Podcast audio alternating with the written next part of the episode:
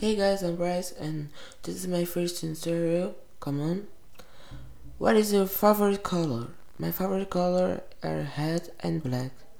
Um, what is your favorite singer? Ariana Grande and Harry Styles.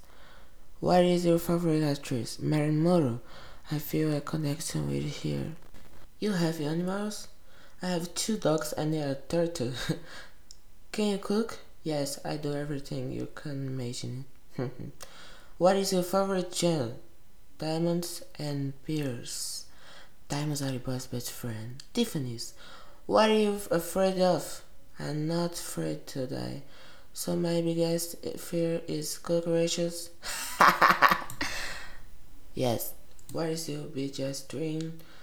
Be famous and meet my idols. What do you hate most? People think they are better than others. People judge too much and fake people. Where do you live? Brazil, but I feel like I'm from Los Angeles. I'm sorry, Brazil. I love you, but it's something spiritual. You, have you ever wanted to date a famous person? Harry Styles, baby. What kind of connection do you and Marilyn Monroe have? Me and Marilyn Monroe, I, I don't know how to explain.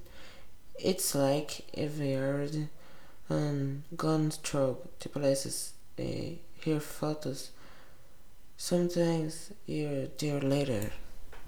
So folks, this was my first interior and I hope you enjoyed it. My ass is already hurting from sitting so long. oh guys, bye. Thank you for watching.